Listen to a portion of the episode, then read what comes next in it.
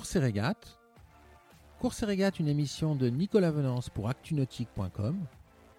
Course et régate est parrainé par MG Digital Technology, leader mondial des solutions d'impression et d'ennoblissement numérique. Grosse tuile pour Thomas Ruyant dans ce neuvième Vendée Globe. Alors qu'il pointe en seconde position de la course, le skipper nordiste a subi cette nuit une avarie importante sur son foil bâbord qui l'a obligé à s'arrêter momentanément et qui va surtout le priver pour le reste de son tour du monde de cet important appendice sur le côté gauche du bateau.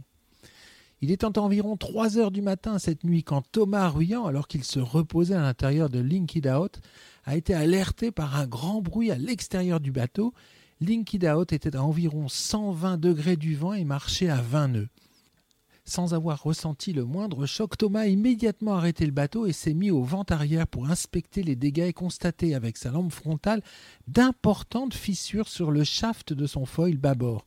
Un foil est constitué de deux parties, un shaft et un type.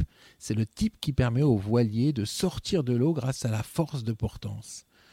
Thomas Ruyant a alors rentré le foil à fond afin qu'il ne traîne pas dans l'eau, et au petit jour il a pu inspecter ce foil et son puits de fond en comble en relation avec son équipe et les architectes du bateau. La bonne nouvelle est qu'il n'y a pas de voie d'eau à bord de Out et que le puits de foil est sain.